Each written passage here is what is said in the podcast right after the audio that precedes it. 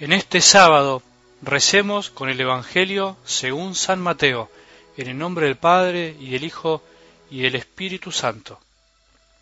La fama de Jesús llegó a oídos del tetrarca Herodes, y él le dijo a sus allegados, Este Juan el Bautista ha resucitado de entre los muertos, y por eso se manifiestan en él poderes milagrosos.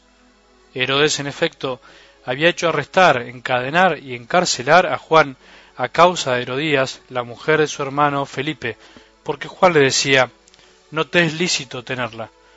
Herodes quería matarlo, pero tenía miedo del pueblo, que consideraba a Juan un profeta. El día en que Herodes festejaba su cumpleaños, la hija de Herodías bailó en público, y le agradó tanto a Herodes que prometió bajo juramento darle lo que le pidiera. Instigada por su madre, ella dijo Tráeme aquí sobre una bandeja la cabeza de Juan el Bautista. El rey se entristeció, pero a causa de su juramento y por los convidados, ordenó que se la dieran y mandó decapitar a Juan en la cárcel. Su cabeza fue llevada sobre una bandeja y entregada a la joven, y ésta la presentó a su madre. Los discípulos de Juan recogieron el cadáver, lo sepultaron y después fueron a informar a Jesús. Palabra del Señor.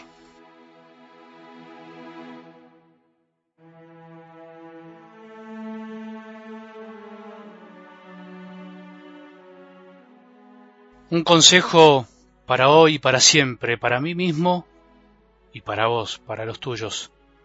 No le aflojes, como se dice acá en Argentina. Te lo pido por favor, no le aflojes. Muchas cosas podemos dejar de hacer en nuestra vida, muchísimas. Muchas cosas cambian, es verdad, y muchas cosas duelen. Y cosas que cambian y es bueno que así sean. Las que duelen nos gustaría que pasen rápido, pero hay algo que no debe cambiar nunca y debe permanecer siempre aún en las dificultades más complicadas, y es el seguir escuchando. La palabra de Dios es viva y eficaz, más cortante que espada de doble filo. No dejes de escuchar la palabra cada día, no importa cómo. Yo a veces es verdad que exijo un poco, te exijo un poco, pero no importa a veces cómo estés, con quién y por medio de quién. No importa si estás triste, alegre, deprimido, sin esperanza, al contrario, tirate en la cama y ponete a escuchar la palabra de Dios. Lo importante, en principio, es escuchar, aunque a veces no podamos ahondar demasiado. Por eso, no le aflojemos, no le aflojemos. Terminemos esta semana diciéndonos otra vez al corazón, quiero seguir escuchando, Señor, me hace tanto bien, aunque a veces no entienda, aunque a veces no pueda cambiar, aunque a veces no comprenda, me hace tanto bien. No quiero, no puedo dejar de escuchar. Digámosle hoy a Jesús, no quiero dejar de escuchar, no quiero caer en la tentación tan tentadora de pensar que ya está, de aburrirme de tu amor, de tu corazón, de cansarme de Dios. No permitas eso. Si te dan ganas de aflojar, pensá en esos días en que la palabra te cambió, que te ayudó. Algunos días ayuda más, otros menos, es verdad, depende, pero siempre ayuda. Esto es verdad y nos ayuda mucho a todos porque estamos unidos por la misma palabra, la palabra que transmite una verdad. La misma verdad que defendió Juan el Bautista hasta el final de su vida y por la que tuvo que morir decapitado. Sí, es verdad, si escuchamos esta lectura de algo del Evangelio de hoy parece una película, esa que vimos tantas veces, pero esto pasó en la realidad. Pidieron la cabeza de Juan llevada en una bandeja, toda una imagen de lo que es capaz de hacer el ser humano cuando el odio y la envidia anidan en su corazón, cuando se olvida la verdad, como tantas cosas que escuchamos día a día.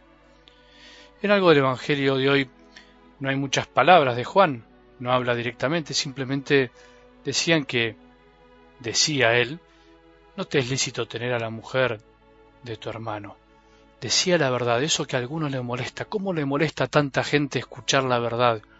Incluso dentro de la iglesia.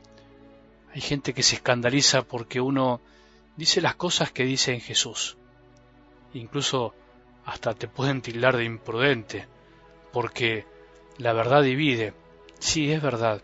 La verdad genera grieta, como se dice hoy, pero es la misma verdad que proclamó Jesús la misma verdad que proclamó Juan el Bautista. No tengamos miedo a decir la verdad con amor, pero decir la verdad. Juan el Bautista lo hizo. Pero si el Evangelio está lleno de palabras de otros, volviendo a lo anterior, pero podríamos decir que sí, el Evangelio está lleno de palabras de otros, palabras de mentiras, cobardías, engaños, vendetas, falsos juramentos, hipocresía, vanidad, todo para terminar finalmente matando a la verdad, para callarla, aunque no pudieron. Así es la historia de este mundo que vive con tanta hipocresía, que odia la verdad y le gusta vivir en las sombras, en las tinieblas, desde siempre, más todavía desde la llegada a este mundo de la verdad con mayúscula que es Jesús. Así actúa la cobardía en nuestro corazón cuando no nos animamos a jugarnos por la verdad, por miedo, o por bronca, incluso matamos algunas verdades de los otros, o matamos a otros con nuestras supuestas verdades.